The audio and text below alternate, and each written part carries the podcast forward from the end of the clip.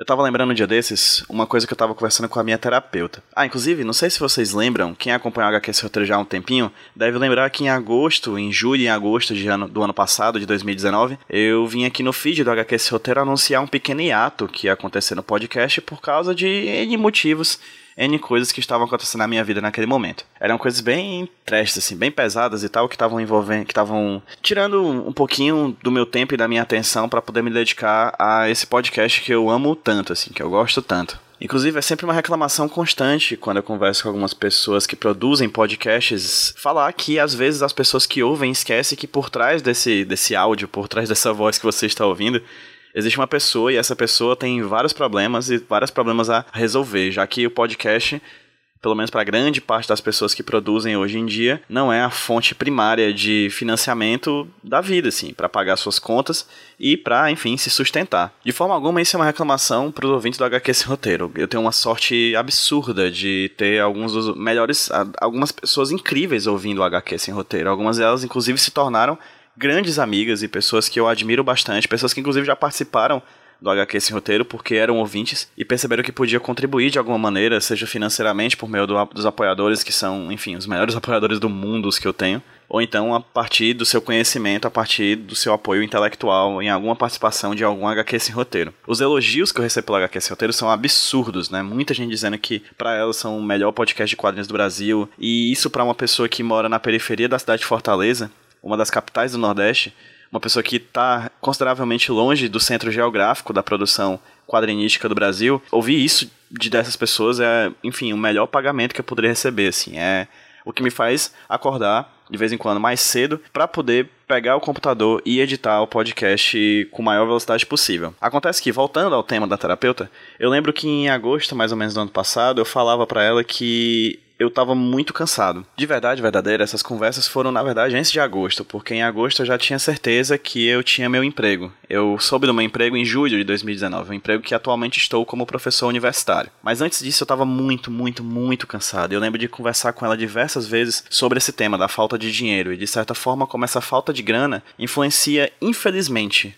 a nossa forma de viver no mundo. Não, eu não acho que dinheiro é tudo na vida, mas a falta de dinheiro é uma coisa que a gente sente todo dia, quando a gente está desempregado, quando a gente não tem nenhuma fonte de renda fixa. É uma loucura você pensar que o dinheiro não entra na conta na mesma velocidade que os boletos chegam no final de cada mês, e foi muito complicado viver esses dias. Agradeço enormemente, por exemplo, aos apoiadores do HQ Sem Roteiro, que nesse tempo, eu que durante esse tempo eu me dediquei muito para ele, para poder sempre manter uma qualidade e uma quantidade de podcasts interessante para todo mundo que estava ouvindo, porque eles estavam me apoiando com uma ênfase muito forte. E o valor desse apoio foi o que me sustentou durante um bom tempo, com dificuldades, mas principalmente por causa desse valor, não foi mais difícil ainda. De toda forma, o que eu falei com a minha terapeuta foi o seguinte: toda vez que eu conversava com ela, o sentimento que eu tinha é de que o tema sempre girava em torno da falta de grana e da falta de emprego.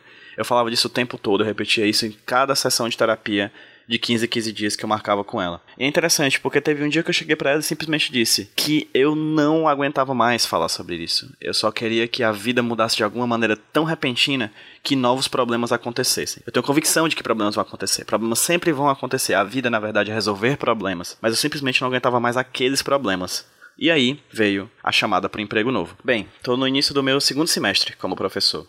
Comecei no semestre passado, em a partir de agosto, como eu falei, de 2019, com três disciplinas. No meio do semestre, um professor saiu da instituição e aí eu tive que pegar uma quarta disciplina. E foi bem complicado, foi bem complexo, porque foi a minha primeira experiência como professor universitário. Essas estão sendo as minhas primeiras experiências como professor universitário. Eu já havia dado aulas antes, mas é completamente diferente você estar dentro de uma instituição que você tem que projetar provas, pensar no semestre, resolver provas e, e corrigir e orientar, enfim. É um trabalho bastante pesado, assim. É bem interessante, bem bem gostoso de fazer, mas um trabalho que, dedica, que merece uma dedicação de tempo bem grande. Bem, estou no segundo semestre como professor dessa instituição e mais algumas disciplinas caíram no meu colo. Eu estou dedicando muito, muito, muito mais tempo a isso, porque eu estou finalmente realizando o sonho que eu sempre tive de ser professor. A minha mãe é professora e é um cargo, é um, enfim, uma carreira que eu admiro do fundo do meu coração e é uma coisa que eu não me vejo não fazendo mais, assim, eu, eu quero ser professor pro resto da minha vida. Mas, como eu falei antes, eu queria novos problemas e eles vieram. Problemas novos e problemas bons. Problemas que eu queria para mim mesmo. Problemas que a gente tem que encarar com gratidão, porque de fato são problemas que nos ajudam a percorrer e ir atrás do sonho, nosso sonho de conseguir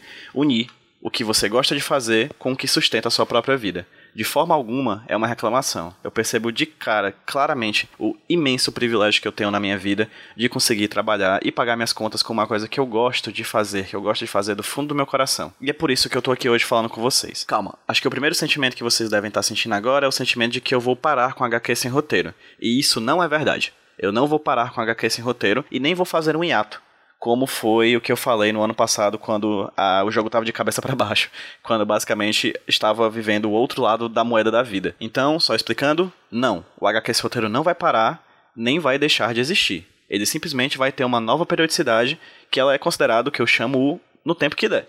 Sempre que possível, eu vou estar dedicando o meu tempo a gravar e a editar os programas do HQ esse roteiro que eu tenho aqui no meu computador. Eu já tô com dois deles gravados, só não tive tempo de editá-los ainda e já tô com uma série de outras gravações marcadas nos próximos dias.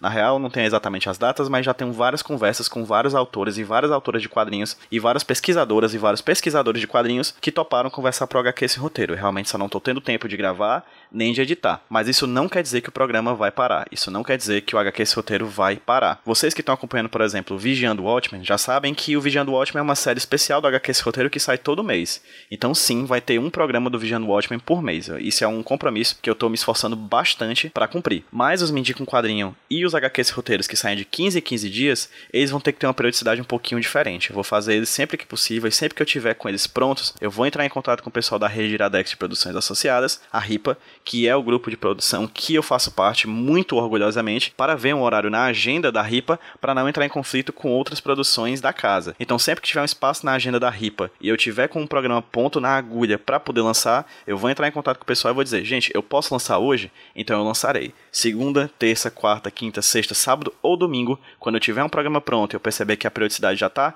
ali com um tempinho sem HQ esse roteiro, esse programa vai chegar no feed e eu vou divulgar para vocês nas redes sociais do HQ esse roteiro, tanto no Twitter quanto no Instagram. Então, se você ainda não segue, segue por lá, arroba HQ Sem Roteiro, para receber essas informações em primeira mão. Pois é, no fim das contas, os problemas não deixaram de vir. Eles só mudaram de cara, só mudaram de rosto, e hoje são consideravelmente mais prazerosos do que os problemas que eu estava enfrentando no passado. Problemas não são coisas necessariamente ruins. Para quem já viu alguma aula de roteiro minha, sabe que toda vez que eu falo sobre roteiro, eu digo, gente, fazer quadrinhos é resolver problemas. Porque se você não quisesse problemas na sua vida, você não faria quadrinhos. Jack Kirby falava que os quadrinhos iam quebrar seu coração e no meu caso, quebraram mas colaram de volta. Eu não tenho como agradecer a todas as apoiadoras e os apoiadores do HQ Sem Roteiro e a todo mundo que ouve, comenta, compartilha e divulga o HQ Sem Roteiro. É uma honra absurda produzir conteúdo para vocês. Vocês não têm ideia da alegria que vocês me trazem. É insano acreditar que eu produzo um programa, por exemplo, de três horas sobre uma edição de um quadrinho e vocês vão lá baixar e ouvir. Gente, vocês não têm ideia do quanto isso é absurdo na minha cabeça. E que bom. É bom que absurdos assim aconteçam, porque sempre nos fazem acreditar que nos momentos difíceis, coisas maravilhosas, coisas fantásticas podem acontecer. E o HQ esse roteiro, sem dúvida, foi uma das coisas mais maravilhosas que já aconteceram na minha vida. É isso, vamos que vamos, e quando você menos esperar, mais um HQ esse roteiro ou o Me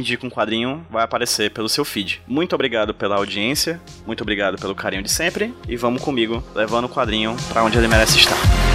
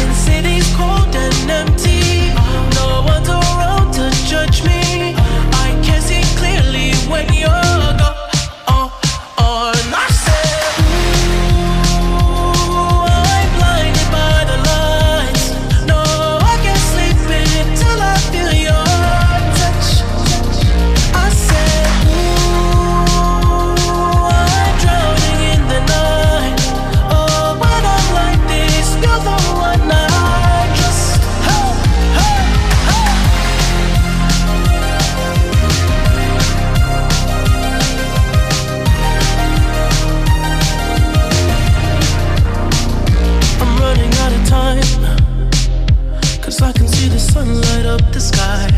So I hit the road in overdrive, baby. Oh, the city's cold and empty. No one's around to judge me. I can see clearly when you're gone. On, on, I.